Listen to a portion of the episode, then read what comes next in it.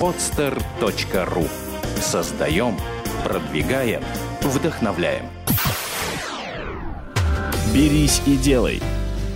Алексей Верютин и Владимир Маринович о том, как сделать бизнес своими руками – Здравствуйте, слушатели, здравствуйте, дорогие друзья. Сегодня у нас в гостях выдающийся человек, наверное, один из тех людей, которые составляют э, такую галерею славы Петербурга, Аркадий Пикаревский.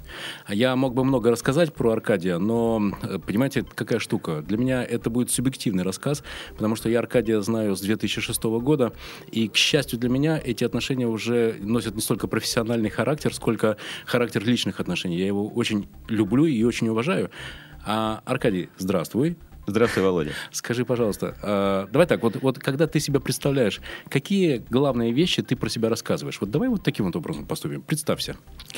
Ну, во-первых, э, спасибо за представление. Когда я услышал, мне захотелось просто вот закончить, встать, уйти и посыпать головы пеплом, потому что такие слова легендарные. Все это, конечно, условности, это твое видение, но тем не менее, спасибо, да. А, мы про вехи говорим. Да, да. А, я вообще считаю, что э, если мы говорим про бизнес, то бизнес, он не существует в отрыве от обычной жизни. Жи- э, бизнес – это вещь, которая переплетается с твоей жизнью, с какой-то философией, с какой-то даже эзотерикой. Это ты начинаешь понимать со временем. А вначале, ну, первое, это правильно говорится, берись и делай. И вопрос, а почему один человек встает и берется и делает, а другой человек сидит и ничего делать не хочет? Да. Ответа на, этого, на этот вопрос однозначно нету. Я считаю, что это все выходит из корней. Угу. Исходя из того, в какой среде где человек родился, какие у него корни, как он делал первые шаги на этой планете, как его воспитывали и так далее и тому подобное. А какая твоя, ли, твоя личная история? Вот как ты сделал эти первые шаги? Почему ты однажды вообще сказал, все, не хочу работать на кого-то, не хочу зарплату 10-25, хочу рисковать и хочу сделать свой бизнес? Тут очень важно понять одну вещь. Человек, когда рождается и приходит в эту жизнь, он начинает расти, его начинают воспитывать, а если не воспитывать, то просто показывать, как надо жить на этой планете, учить. И у любого человека появляются, естественно, учителя. Как правило, учителями являются родители, да. какие-то родственники, либо друзья. И сознание ребенка это все равно как компьютер, который новый покупаешь, ничем не загруженный, формируется под влиянием того, как внешняя среда воздействует на мозг человека. И, безусловно, у каждого человека есть свои учителя. А ты можешь сказать, кто был тот первый человек, который сделал... Ну, конечно, их было несколько, но кто первый камешек вложил вот в, эти, в эту чашу весов с тем, чтобы ты стал предпринимателем? Если мы говорим про предпринимательство, то мне безумно повезло в жизни, потому что так, так случилось, что в моей семье оказался брат, Борис, Борис Остроброд, он мой не родной брат, это двоюродные. Э, это мы в России называем братья, бывают родные, двоюродные. На Западе это казан. Угу. Вот он оказался, он так вот в моей семье. Я пришел в семью, где был двоюродный брат. Борис Остроброд, который оказался для меня старшим наставником. Где-то он заменял какие-то функции ну, слово отца, наверное, неправильно, но он точно был моим учителем, потому что он для меня всегда был образцом для подражания. Он он всегда что-то предпринимал, что-то делал. Э, я гордился им, потому что в свое время, только я помню, карате началось в нашей стране, и были mm-hmm. международные соревнования. Были Вы организовали клуб карате на двоих? Нет, не мы, это он организовал, uh-huh. и он был тогда достаточно успешным спортсменом, был тренером, и я помню, в 80-м году были соревнования в Питере в зимнем, на зимнем стадионе, мы приходили, а у меня брат там главный главный судья. В общем, Черемыш – брат героя. Фантастика. Поэтому в моей семье оказался как бы учитель, который э, формировал мое мировоззрение в бизнесе. А скажи, а как он сделал вот этот первый толчок? Вот как, как, каким словом он тебя поднял на то, чтобы ты вместе с ним начал организовывать э, ту сеть, которая впоследствии стала самой большой одежной сетью в России? А, значит, тут важно одну вещь понимать. А, есть такая древняя китайская мудрость, когда ученик созреет, учитель найдется. Поэтому кто бы чего бы тебя не вкладывал, если ты к этому готов, если твой мозг открыт к восприятию информации, ты ее получаешь. А, надо сказать, что, ну, я считаю, нам повезло. Потому что мы дети перестройки. Угу. Мы дети, э, мы жили в том периоде, когда мы еще помним Советский Союз до перестройки и после. Когда нельзя было заниматься бизнесом, за это сажали, и когда это стало, ну, если не, не уважаемым, то разрешаемым действием в нашей стране. И я как бы жил как обычный петербуржец, ленинградец, мы выросли. Я про это не очень хочется рассказывать, потому что это где-то написано, это сказано. Ну, Но для, обычная для понимания- питерская жизнь. Обычно Кино, питерская- девушки, да. там. Кино девушки это потом. Белые ночи, самое, мосты. самое главное это коммунальная квартира. Потому что кино девушки это, это естественный процесс. А когда ты живешь в коммунальной квартире, в большой, со своими ограничениями, то ты начинаешь ценить жизнь. Потому что когда ты приходишь к другому человеку в гости, к однокласснику, у него есть горячая вода, а у тебя ее нет, и ты должен топить в Титанике, то это одно понимание ценности жизни. Когда ты приходишь к какому-то человеку, а у него отдельная квартира, ты понимаешь, что, оказывается, и такая жизнь есть. У нас, например, у нас был коллектив в школе, в конце, потом в институте. И у одного из нашей тусовки была машина. И мы, безусловно, смотрели на этого человека с глазами восхищенными. Ну, это конец школы, потому что у него были родители. Там папа был начальник строительного управления, он ему купил машину, и, в общем, было круто. Невероятно. И когда ты понимаешь, что вот есть такой уровень жизни, и ты к нему должен тянуться, то это формирует, твоему, формирует в твоем мозгу необходимость или потребность чего-то достигать. Да. Да. И в этот момент, когда ты понимаешь, что ты хочешь что-то в жизни достигнуть, ты не хочешь жить в коммунальной квартире, ты хочешь ездить на машине и так далее и тому подобное, в этот момент у тебя включается такой локатор, который начинает улавливать. Возможности. соответствующие импульсы, которые вокруг тебя. От кого это можно получить? Когда вот есть такое счастье, что у тебя отец либо брат, гораздо более продвинутый, потому что, потому что, во-первых, он тебя старше, у него есть опыт, у него какие-то есть предпринимательские жизни. Все, считай, в жизни тебе повезло. Дальше, если ты не полный идиот, и ты действительно не, лень- не ленишься, ты, как сказать, не ленивец, да? Да-да-да. то у тебя уже есть шанс дальше взобраться вот на этот, на этот поезд, который несет тебя в светлое будущее. А скажи, вот, вот так и было. Борис однажды пришел и сказал, давай сделаем самую большую в России одежную сеть Села. Вот так, вот так было, да? Или как? Красиво. А как было? Красиво. Как реально да. Было? Самое парадоксальное, интересное, что всегда в жизни реальность совершенно не соответствует тому восприятию, как должно быть. А, было все очень просто.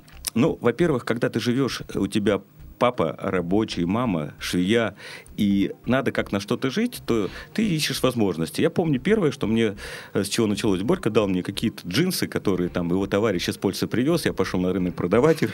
Меня тут же в милицию замели, То потому... спекулянт из тебя получился с первого Ник- хода неудачный. Никакой, да. Не буду, кстати, рассказывать, почему я пошел продавать, хотел через знакомых. Короче говоря, вот попытка зарабатывать была всегда. Потом он, например, меня привел в фирму «Лето», и мы там выкопали ревень. Так. Который как сорняк. И там чуть ли не платили за то, чтобы надо было это Да. все очистить. А мы взяли на рынок привезли и рассказывали, и это было правда, но мы просто это озвучивали, маркетинг или рекламу делали, что это из этих вот, э, из этого ремня можно делать Компоты компот, там, который полезный и да, так далее. Да, да, витамин С, все дела, да. Да, потом я говорю, Борь, слушай, есть какая-то возможность заработать, потому что, ну, надо понять, когда ты живешь, ну, в бедности, то ты э, ищешь любую возможность. Он меня пристроил к своему товарищу, который строил дома. Так. Кстати, вот я сейчас разговариваю, я понимаю, что в этой жизни настолько все взаимосвязано. Связано. Моя Ничего мама швея, бизнес получился э, одежный. Первый бизнес, на котором я зарабатывал, мы строили в садоводстве дома, как сейчас помню, в косую лапу клали, черту вырубали топором. Сейчас получается, что поселок я строю и с этим связан. Настолько все этой жизни, вот все настолько взаимосвязано. Главное, если это видеть, эта жизнь приобретает объемность. Ну а дальше, соответственно, после э, вот этих домов на, на каникулы, э, Борька тогда устроился в овощной магазин, мы занимались продажей арбузов. Это вообще была отдельная история. Такой первый был такой шаг, такой более-менее такой вальяжной жизни. Как назывался ваш кооператив? а, кооператив был позже. А, это был просто был магазин. И я как сейчас помню, на, на проспекте Энгельса там был ларек, и мы там продавали арбузы. Это была как бы элита. Потому что арбузники там за месяц зарабатывали годовую зарплату. К сожалению, это была реальность, но так, инженера. Потом был фотокооператив, который назывался «Блик». Опять же, я его не создавал, но в этом кооперативе я получил первый, приобрел первый самостоятельный опыт, когда э, в одном из подвалов, как сейчас помню, на Севастопольской улице около, Ки- вот на- в, Ки- в Кировском районе, в районе стачек, мы там сняли цех и там делали визитки. Шел, цел шел- шелкографии, потому что тогда было круто. Просто не Да-да. просто визитки, а ты краской специальной Да-да-да. через матрицу Да, наносишь, они прокатывали, да. солидные, да, Мгм. прокатывали. Вот, это был первый мой опыт, и тогда я себя поймал на мысли, что я бы так бы хотел бы построить какую-то историю, при котором ты можешь, не находясь физически в одном месте, делать бизнес. Круто. И это первое как бы повлияло на желание что-то делать большое. А второе, я помню, мы как-то поехали с друзьями в Алмату на лыжах кататься, на Чембулак. И с нами был один товарищ, который занимался тогда компьютерами, а я не помню какой это год, 80 какой-то.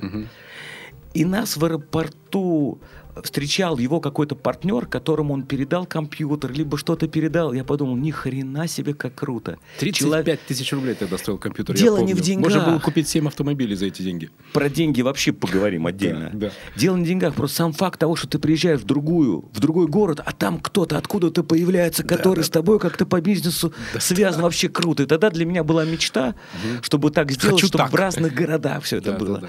Это есть такое слово предтеча, то есть то, что предшествует каким-то э, каким-то событиям в То есть жизни. это был такой первый сигнал, первый толчок к сетевому мышлению.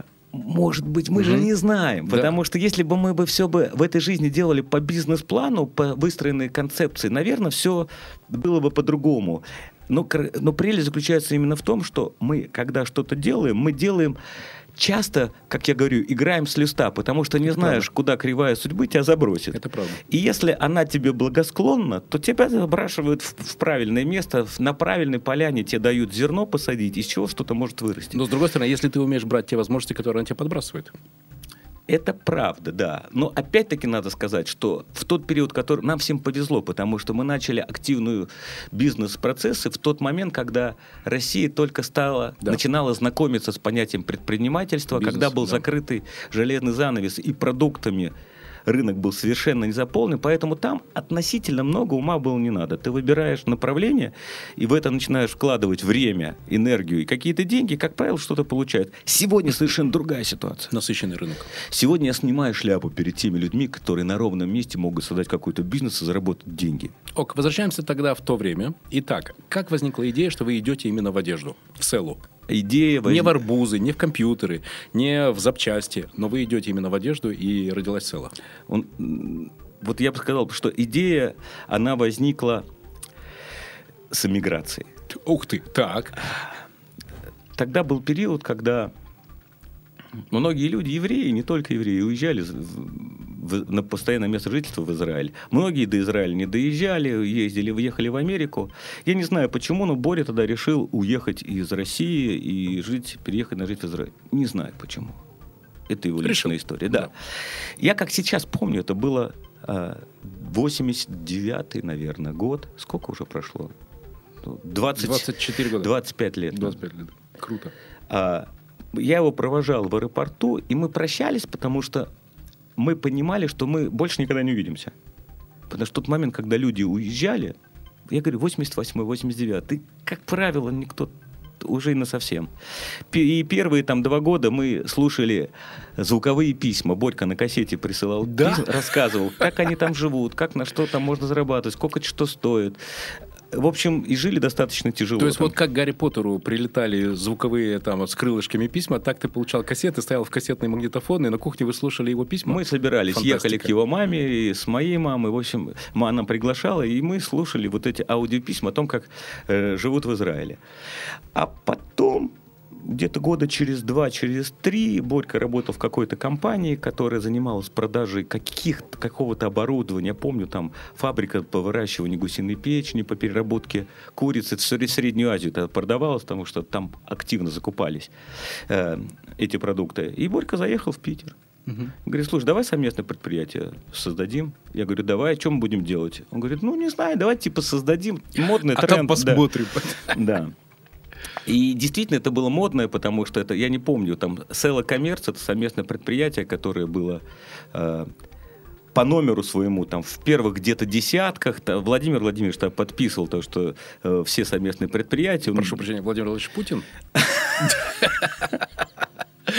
Ну, просто не принято там часто много называть фамилии, но просто это было то время, когда только все начиналось. То есть он был ваш- вашим крестным. Окей. Ну, кстати, так можно сказать. Так, да, здорово. Хотя это все в основном, это часто это люди используют как рекламу, но просто у нас висит такой в рамочке вот это Так, значит, постановление. уважаемые слушатели, все по-честному. У Аркадия и у Бориса есть подписанные самим Владимиром Владимировичем Путиным документы о том, что вы открыли такое предприятие, Sell Commerce. Или висит в нашем офисе. Потом, кстати, спустя много, там, много лет вдруг мы откуда его нашли. Интересно было. круто. Так вот, это были первые предприятия. И, безусловно, 91 год 14 июля, по-моему, мы создали, было организовано предприятие, и первые годы это предприятие занималось, в общем, разными э, Торговыми торговыми операциями. опера- операциями, да. Э, Косметики Мертвого моря с Израиля, продукты питания, микроволновками стали заниматься, которые только появлялись на рынке и так далее, спиртом рояль. Ну, то есть отрабатывали Ну, логистику, говоря современным языком. Ну, как-то, либо какой-то обороты, да. А потом так получилось, что а, какие-то стали джинсы появляться, а, мы контейнер завезли, потом договорились о четырех контейнерах э, китайской одежды. Это отдельная история, потому что все началось с четырех контейнеров, которые мы привезли практически на себе, заказали, полетели в Владивосток, взяли, нашли буквально на взлетной полосе самолет, загрузили туда, прилетели, выгрузили здесь, в Пулково, чуть ли не на взлетной полосе, нас чуть ли не арестовали. В общем, груз это был не... рас- А, мы его растаможили, Достойно кстати, кино. там. Да. Вот. Но в итоге самое смешное, что когда мы четыре вот эти контейнера привезли, причем мы три загрузили, а четвертый не влез в самолет. И мы прямо там, во Владивостоке, на взлетной полосе оставили, Продали его. взяли телефон парня, который там рядом стоял, который пообещал нам потом будет отправить, и действительно через пару недель нам дослал. Фантастика. Когда мы все это привезли, разгрузили, выяснилось, что все это брак. Так. Масляные пятна, дырки, потому что китайцы что-то думали в тот момент, что можно собрать весь брак с фабрики, втюхать, и в России это все съедят.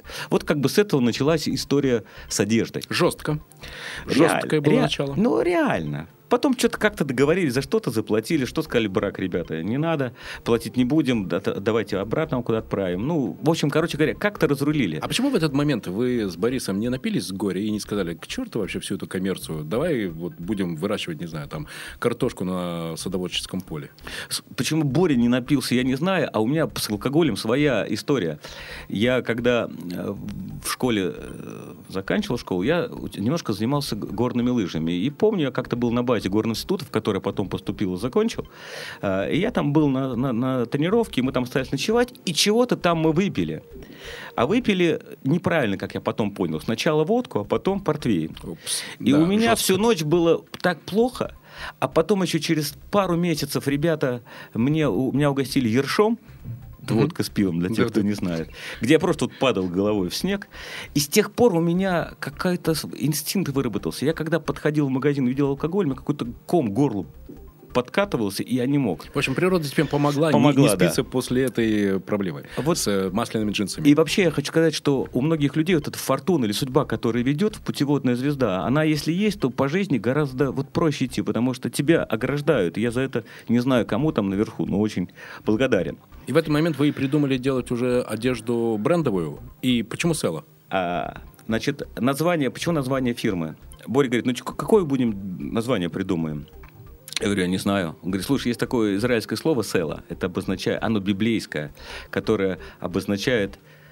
Она нас, оно в тот момент сказал, что это слово, которое обозначает гора. Гора, либо камень такой большой.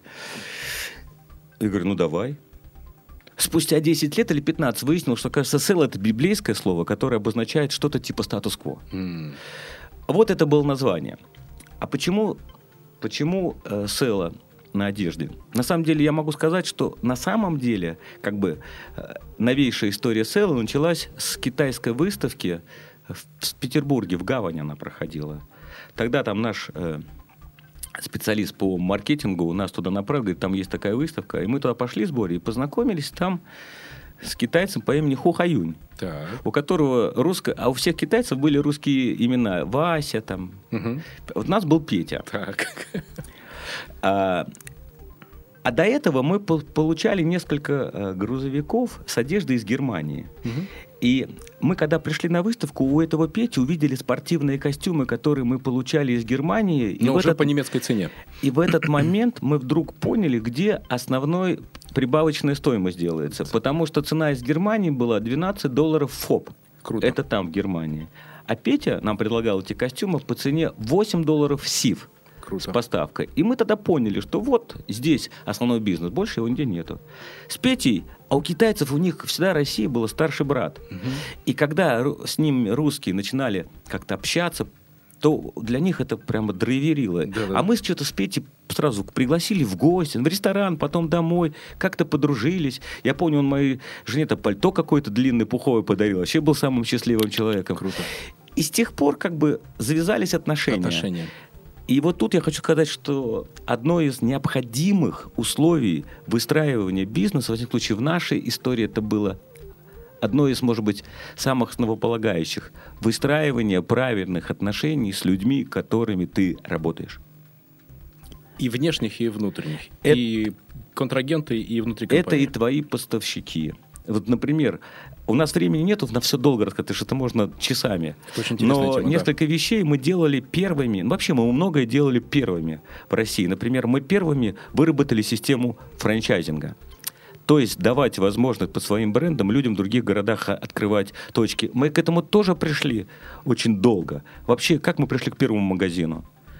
А Расскажи. я устал сидеть в кабине перед входом в дверь коммерческого директора Дома Ленинградской торговли, которая потрясающая женщина. А тогда правили Просить заплатить деньги. ДЛТ, да. Пассаж, да, Московский, Московский да, Кировский, да. да, да.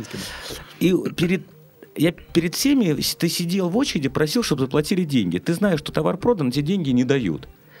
Просто я помню, что вот именно в гостинке, вот как, когда я сидел, у меня тут что-то вот устал я. И подумали, ну, может действительно открыть магазин, хотя бы не надо будет просить деньги. Все, что продано, угу. попадет к тебе. Ну, чисто, чтобы оборотные средства пополнять Чисто, чтобы да? вот не просить попрошайничать. Потому что так... Но это было там... Это произошло через 2-3 года после того, как мы уже торговали, уже первый отдел там в ДЛТ был на третьем этаже открыт. А вот. И, там у эскалатора, да. И тогда было решение. Но опять-таки, это решение, оно постоянно столько было сомнения вокруг, потому что когда опыта нету, магазинов ты не маешь, а еще надо понимать, 90-е годы, да. там своя история, там бандитизм, да. налоговые какие-то непонятные. И ты думал, что откроешь магазин, и все как коршуны слетятся и начнут тебя долбить, клевать, и ты вообще не сможешь... Ну, решили, делать-то нечего, неохота все время сидеть и ждать деньги. И мы открыли первый магазин, как сейчас помню. Я не помню, по-моему, на Ладожской около метро. То есть вы осознанно пошли на риск? Вы да. понимали, что риск Посмотри, есть, что и все, такое. и вы на него пошли, да? Да, мы его открыли. Я вдруг удивляюсь, что взрывов никаких не происходит, грома и дождя, грозы нету. С паяльниками никто не приходит. Ну, вообще, приход с паяльниками, на самом деле, как говорят, мне кажется, это все равно, это э, показатель того, как ты себя ведешь. Потому что если ты в жизни себя ведешь правильно, честно, порядочно, то самые злобные злодеи, они против э, правильной позиции против вряд ли когда пойдут. Если ты что-то делаешь по отношению к другому плохо, ты должен ждать каких-то возвратов. Либо в виде тогда, сейчас, надеюсь, такого нету, либо, как ты говоришь, паяльников, либо в виде каких-то болезней. Ну, все равно все возвращается. Баланс вот добрых и злых дел, он все равно существует. Поэтому это про магазины, да. А про отношения я говорил о том, что мы делали ряд вещей первыми. Например, мы где-то спустя лет 10 нашей работы мы, например, в Шанхае провели такую первую тусовку с производителями китайскими. После того, как мы стали э, собирать наших партнеров, и каждый год мы проводили встречи партнеров, где было... Ну, люди реально... И это было правда. Люди называли это сектантство, потому что э, люди говорили, что мы приходим сюда, приезжаем, и мы вот наполняемся какими-то положительными эмоциями. Энергией. Энергией. Там кричали «Села, Села», потому что, ну... А скажи, как роли распределялись на таких э, э, тусовках, на таких вечеринках между тобой и Борисом? Кто из вас был драйвером, а кто был, не знаю, стабилизатором? Как, э, и, и вообще было это распределение ролей? Вы как-то договаривались между собой? Ты делаешь это, а я делаю то. Ты говоришь вот это, а я говорю то. Ты вот с теми, а я с этими. Э, или это было ну, совершенно естественно и получалось все само собой? Это, кстати, очень важный вопрос, распределение ролей. Я четко уверен, что самое правильное правильное распределение ролей – это распределение, которое распределяет сама природа. Вот если, например, мне комфортнее коммуницировать, то я должен отвечать на какие-то публичные истории для связи там, с людьми и так далее. Сто процентов. Если, например, я лучше анализирую и считаю, то ты меня поставь на эту позицию. Вы говорите, а я не буду приносить эффект. Значит, тут очень важно сказать, что первые 3-4 года, 5, может быть, 6, а, я вообще на самом деле приобрел опыт там, боевое крещение, потому что, ну сколько мне было лет в 91 году? 25. Угу. А как бы ты становишься руководителем, ты отвечаешь за бизнес в стране, где непонятные правила. Понятно, что это тяжело. И я каждый раз... А Боря, он жил в Израиле, он приезжал достаточно регулярно. Раз в месяц, раз в два месяца.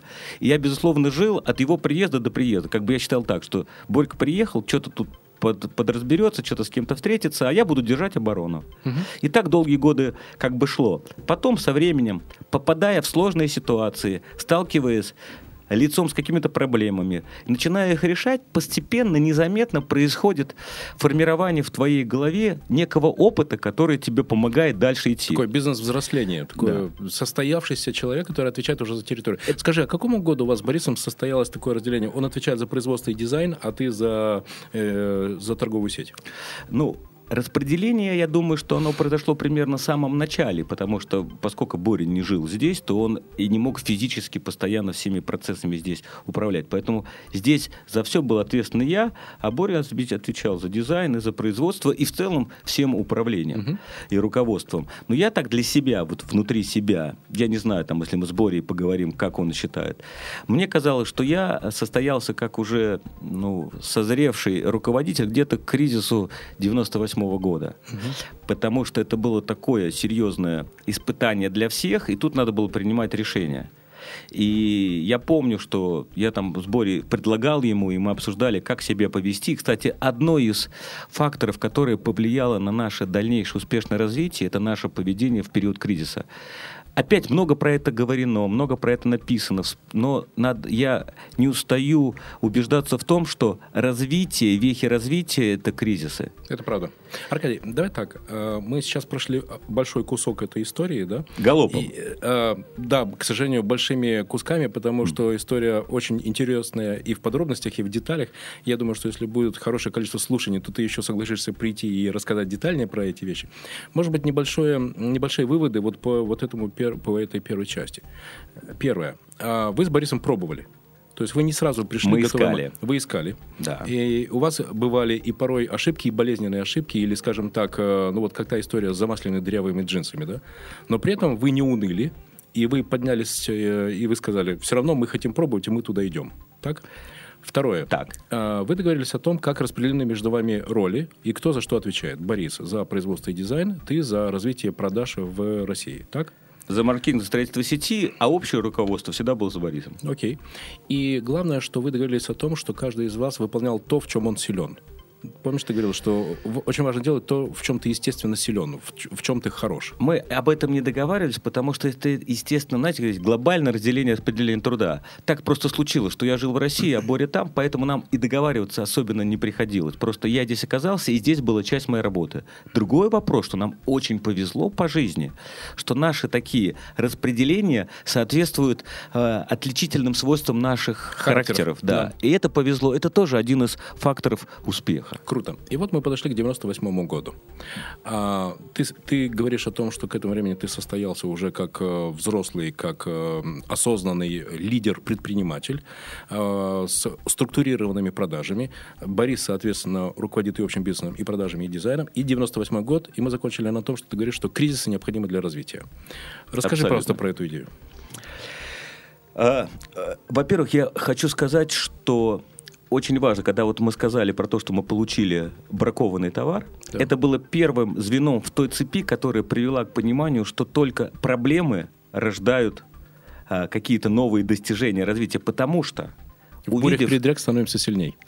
Это да, но тут я говорю о простых, понятных, конкретных вещах. Если мы получили брак, это автоматически заставило нас в будущем создавать офис, который будет проверять quality контроль в Китае. Если бы мы брака бы это не получили, еще неизвестно, сколько бы мы попали бы на понимание, что надо отслеживать все на этапе производства. Кризис. А, всегда происходит следующим образом, что бизнес растет как-то само собой, естественным образом, на основании какой-то глобальной идеи, но дальше все обрастает, люди какие-то приходят, те, что пришли. Э, ну, я сейчас попытаюсь объяснить к 98 году Села сформировалась как бренд с какой-то определенным типом одежды, угу. с определенной клиентурой, на которой было заточено. Потому что наша основная задача заключалась в том, чтобы вот демпинг, демпинговать, демпинговать по цене. Я помню, там одна из курток, э, мы должны были поставить цену на куртку и, и приносят расчет, там цена условно должна быть у нас там 320 рублей. Я говорю, а посмотрите, а сколько на рынке похожая куртка стоит? Мне говорят, 305. Я говорю, давайте 295 поставим. Давайте. То есть наша цена всегда, наш главный была цена, чтобы людям И маржа была возможность... уже позволял. То есть Слово марша я даже не очень-то не знал, если честно. Окей, хорошо. Значит, некое наитие, да? Там, некое интуитивное ощущение того, что, понятно, хотелось, чтобы было дешевле. Потому что мы, как бы были, как сказать, мы обучали наших покупателей. Потому что люди начали покупать, они покупали до этого только на открытых рынках. Mm-hmm. Я как сейчас помню, кондиционеры и фирменное оборудование было в первом фирменном магазине Versace на, на, на зимнем вот на Невском проспекте, и в нашем магазине, который мы открыли.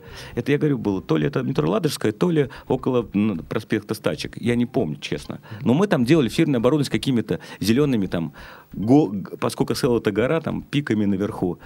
И мы были там первой компанией, которая продавала, ну, условно, ширпотреб, но в в магазине с кондиционером, угу. с оборудованием, с возможностью примерить и в случае чего с чеком, чтобы поменять. Важный вопрос. Скажи, пожалуйста, на твой взгляд, ведь ты к тому времени был уже руководителем большого предприятия.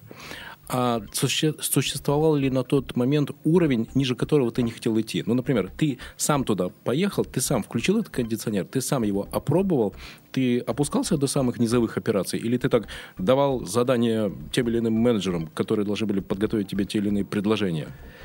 Я э, на 100, 200, тысячу процентов уверен, что... Круто.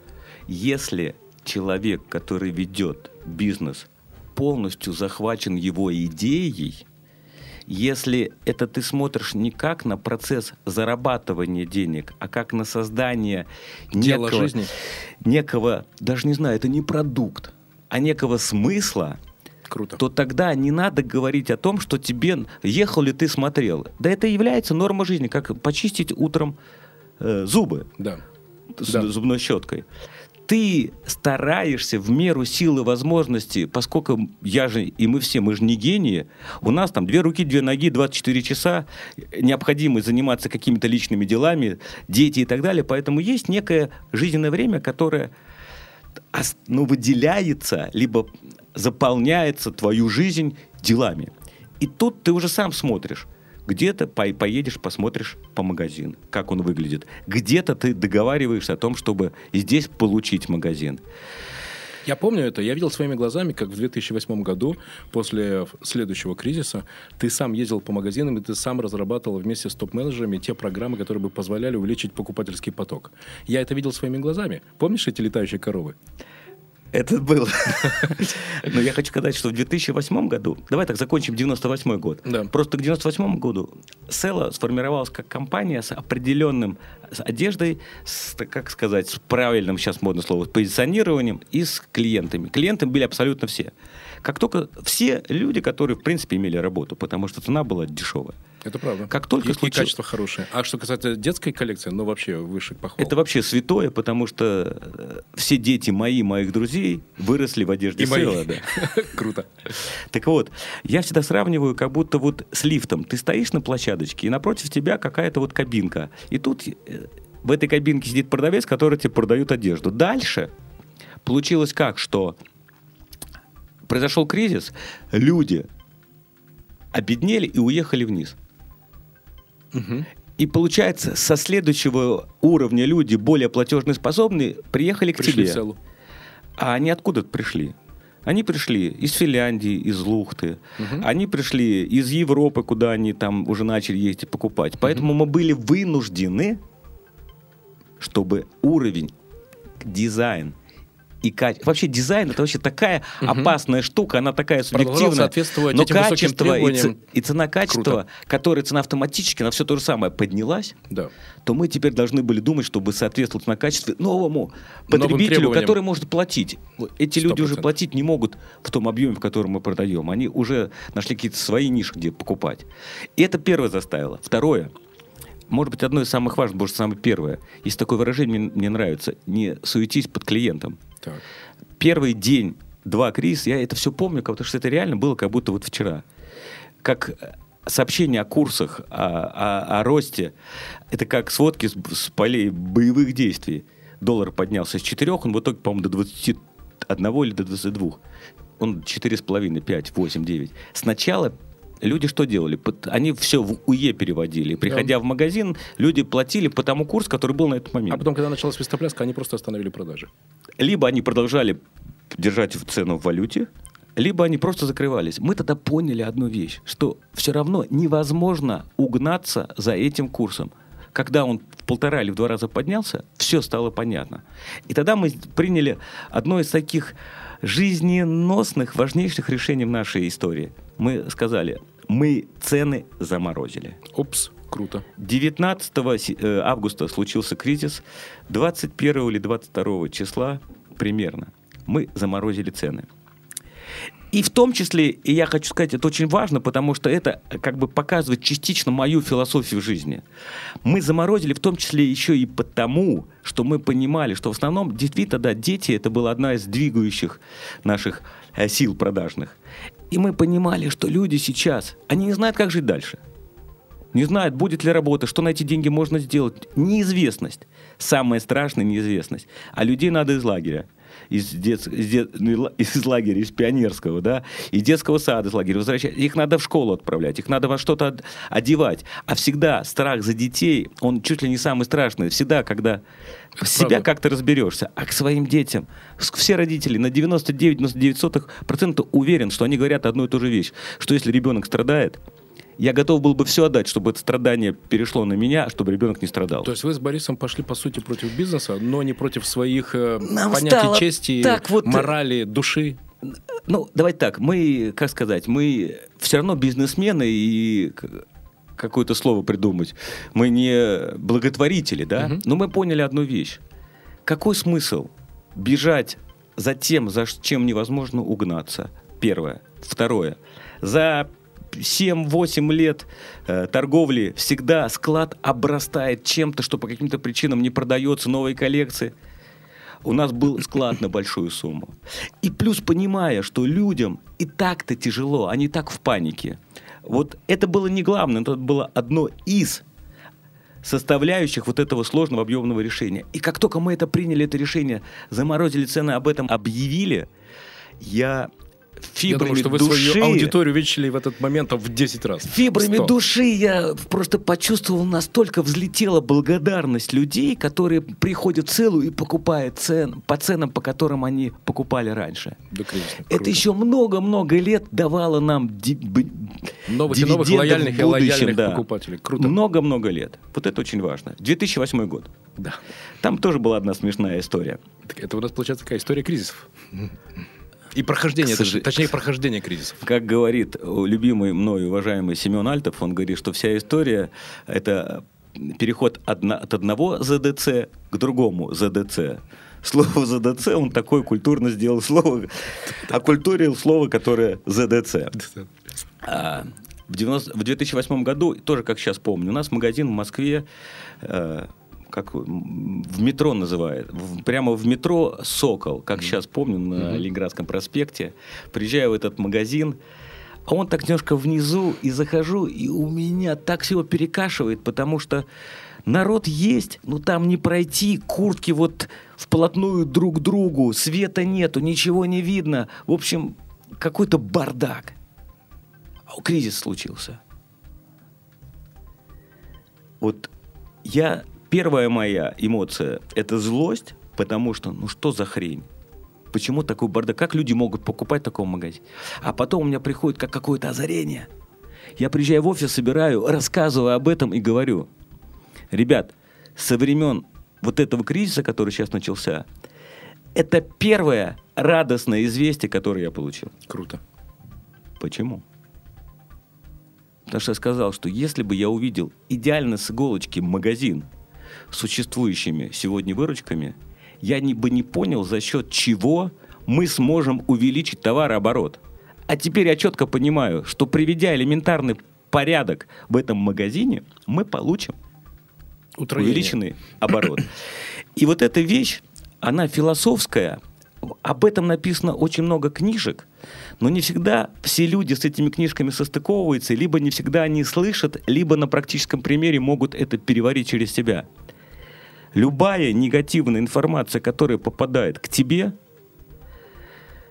это мощнейший тебе помощник, потому что получив ее, ты можешь, исправляя ее, улучшать свой бизнес. Осознав, переработав ее, приняв выводы, Это же что ты можешь изменить, когда у тебя все хорошо? Да ты постепенно отходишь от дел, проводишь да. время в отдыхе. становишься вялым и бронзовым. А да. когда тебя везде где-то бьют, я это говорю, на самом деле это легко сказать. А в жизни это происходит все не так просто и не так легко. Но вот если эту историю себе записать на подкормку головного мозга, то в очередной тяжелый момент ты вот эту вот легкую депрессию от того, что ты видишь негативного, быстрее вытянешь из мозга вот это вот, вот это понимание, эту философию, и тогда ты гораздо быстрее справляешься с проблемами, во-первых, и на самом деле ты улучшаешь свой бизнес. Круто. Давай тогда этот блок подведем. Э, Если я правильно понял, то два главных вывода, которые я сделал для себя. Уверен, что слушатели еще раз переслушают и какие-то дополнительные сделают, но два для себя. Первый. Кризисы во благо. Абсолютно. Они делают тебя сильнее. Они заставляют тебя думать. Они заставляют тебя быть в тонусе, искать новые решения. Верно? это возможности. Кризис это возможности. А все, что между кризисами, это, это а, собирание дивидендов, наслаждение, расслабление. И Вот- второе? вот плоды. И второе. Даже во время кризисов бизнес э, это, это дело для людей. Абсолютно. Скажи, э, я знаю, что сейчас ты смотришь в будущее, и у тебя есть уже новые проекты. А Вот ты можешь рассказать о некоторых таких важных для себя выводах, которые ты сделал из той огромной, большой истории? Сколько у вас было? 560 магазинов? Ну, да, порядка. А вот выводы, которые ты сделал, и которые тебе сейчас помогают в этих двух направлениях, которыми ты сейчас занимаешься. Это за, девелопмент загородной недвижимости. Я знаю, что ты там очень успешен. И в фабрике марципана и шоколада, элитного шоколада. Самое смешное, что если мы говорим про шоколад, а я, он это относительно маленький бизнес, но, как говорится, чтобы вот не, не заржаветь. Так. А, Я хочу сказать, что на первых порах опыт целый мне не то, что не помогал, он мне мешал. Упс. Да. Расскажи. все очень просто. Тут всегда надо включать голову. Потому что, ну вот представьте, пришел бизнес, который как-то жил сам собой, там небольшое предприятие, чуть ли не там не, не на в полу подвале, какие-то, ну, ничтожные обороты. И ты приходишь с селовской философией, с опытом открытия новых стран, новых городов. Управление огромными активами, Активами, огромными оборотами, логистикой. И что человек, нормальный человек, ну, не нормальный, окей, обычный человек должен был сделать? У него эта матрица ведения бизнеса же в голове есть. Я начал с того, что я стал, а, строить правильную структуру. Как вот у меня маленький ребеночек, я, вот, да, мы строим правильную структуру. Так. идем. Мы начали строить правильную структуру. Я решил сразу же открывать, масштабировать там 10, 10 точек, которые есть по всей стране. Бутики потому шоколадные. что, да, мы же что, открыли 600 магазинов. Давай полторы тысячи бутиков откроем, потому что для открытия магазина там нужно 60-100 тысяч долларов, а для бутика 5-7 достаточно. Да, конечно, миллион откроем. И вот с этой как бы имперской философией я начал заниматься этим шоколадным бизнесом. Фантастика. Понятно, что денег было потрачено гораздо больше, чем нужно, но с другой стороны, как только ты понимаешь, что деньги тратятся, а результатов-то нету, как холодный душ, стоп, остановились, разбираемся и начинаем перестраивать. Долгий, длительный процесс, но вот я, очень, я хочу сказать, что в каждом конкретной истории опыт совершенно свой. И, и опыт, при- полученный в одном направлении, в одном направлении бизнеса, в масштабе, бизнеса, он часто не то что не помогает, он мешает. Но есть некие вещи, которые в свое время, когда я учился в школе, у нас учитель литературы была абсолютно такая модная, продвинутая, молодая. Она говорила, ребят, только я вас умоляю, вот этим красным, красной нитью через все произведение проходит. Вот это не надо, эти шаблоны. Вот эти, да. Шаблоны, да. Но в данном случае не как шаблон, а как некой красной нитью, да, связующей нитью, я бы сказал так. Проводит, проходит несколько базовых параметров, невыполнение которых влечет к коллапсу. Итак, раз. Это первое. Обязательно не, нет, любовь это неправильно, это будет нечестно. А, понимание и желание удовлетворить покупателя. Дума о покупателе. Это первое. Второе. Мы говорили про отношения. Да. Без построения отношений внутри коллектива и во внешнем мире сложно или невозможно построить такой серьезный, долгоиграющий, надежный, успешный бизнес.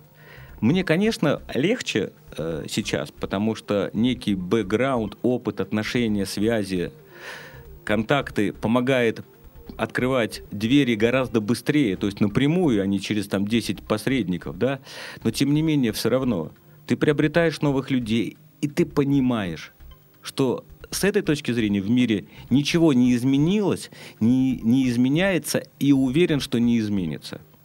Потому что в какой области с, с людьми, которые тебе по бизнесу нужны, если мы сейчас говорим про бизнес, это не относится к дружбе, да? Про бизнес, ты бы с ним, ты бы не встречался, на каком бы уровне людей ты в клубе миллионеров или э, среди твоего отдела логистики ты общаешься, у всех людей желания одни и те же. Они хотят быть сытыми, они хотят быть, ну, в первую очередь, здоровыми. Они хотят, чтобы они были счастливыми, семья и так далее. То какие-то простые, банальные вещи. И от того, как ты выстраиваешь отношения с этими людьми... Они отдают тебе свою энергию, свое знание и свой энтузиазм. Абсолютно. Вот в качестве примера. У нас, например, на фабрике работает один парень из Молдавии. Он, э, он рабочий. Валерий. Нет, это, это другой совершенно. А вот просто он разнорабочий. Он грузчик, он таскает, он прибивает и так далее. Но вот я понимаю, что этот человек вот абсолютно с открытым сердцем отдает себя работе. Круто. Я это понимаю по ряду причин. Например, там, нужно повесить картину. Я говорю, нужно повесить. Он сам придет, задаст вопросы. Парень, ну, разнорабочий. Задаст вопросы, все сделает хорошо. Один, два, три, ты понимаешь, что этот человек золотой фонд твоей компании. Понятно, что ты с ним поговоришь лишний раз, где-то поможешь ему, либо что-то подскажешь, может, какую-то премию дашь. И вот на таких золотых, золотом генофонде и выстраивается вся структура. Если ты это понимаешь и ценишь людей, то, опять-таки, путь от начала до успеха, он наиболее короткий. Аркадий, спасибо тебе большое. Э, уважаемые слушатели, вы слушаете подкаст «Берись и делай». И, конечно, Аркадию есть еще огромное, огромное-огромное количество информации рассказать и своими выводами поделиться. Аркадий, скажи, пожалуйста, вот сейчас, уже спустя такое-то количество времени, которое ты не владеешь и не управляешь э, селой здесь, в России, а, какой ты для себя сделал главный вывод, который тебе позволяет в дальнейших твоих бизнесах э, развиваться? А, вот то знание, которое ты приобрел, ты можешь сейчас сказать какую-то краткую формулу успеха от Аркадия Пикаревского? Я могу сказать несколько вещей, которые я понял спустя. Я вот э, говорю о том, что Села это была первая социальная сеть в России. Так, круто. Потому что она объединила людей, занятых одним делом, во многих, если не во всех городах России. И мы специально эту политику продвигали и культивировали. И как правильно, потому что 550 магазинов, на секундочку, в одном магазине примерно 12-15 человек. Ну, 150-180 городов были. Так. Просто выяснилось, что, как выясняется, всегда у кого-то из партнеров находятся какие-то интересы в других городах. Итак, вывод. Ты знаешь кого-то, кто знает кого-то. Да одноклассники, родители, поздравить, сослуживцы и так далее. И мы это культивировали. И в тот момент, когда я узнавал, что ребята из Мурманска, партнеры, поехали отдыхать к партнерам из Адлера. Когда ребята из Екатеринбурга, которые это создали Села Кап, это гонки на яхтах, из, пятеры, из пяти других городов привлекали партнеров, я тогда понял, что эта ситуация зажила. Это и настоящее вот, сообщество единомышленников. И поэтому в моем понимании, что если бизнес в своей составляющей помогает общению, этот бизнес будет жить. Спасибо, Аркадий. Я желаю удачи тебе в твоих э, новых проектах, и я уверен, что это будут еще и новые проекты и к э, текущему твоему девелоперскому бизнесу, и к фабрике шоколада и марципана «Ацтек». Удачи тебе, и спасибо большое за то, что ты к нам пришел. Дорогие слушатели, вы слушали подкаст «Берись и делай». У нас в гостях был Аркадий Пикаревский, бывший владелец, совладелец э, самой огромной, самой большой сети одежды Села в России и в странах э, СССР, бывшего СССР. Желаю удачи, Аркадий, тебе и, уважаемые слушатели, я думаю, что нам было не только интересно, но и полезно выслушать рецепты успеха. Э, спасибо, Володя, что пригласил. Мне тоже было приятно пообщаться. И э, если вдруг кому-то кто находится на каком-то бизнес-пути, в начале, в середине, либо думает об этом, ну, какие-то мои слова как-то где-то в чем-то помогут, будущем, но это будет самой большой благодарностью и счастьем, потому что со временем ты понимаешь, что самое большое счастье, когда ты людям можешь что-то отдавать. Это не обязательно что-то материальное, но даже правильно сказанное слово в какой-то момент может оказаться золотым, да, и решающим. Поэтому я буду очень рад, если кому-то это в чем-то поможет. Спасибо. Спасибо, Аркадий. Спасибо. Сделано на podster.ru Скачать другие выпуски подкаста вы можете на podster.ru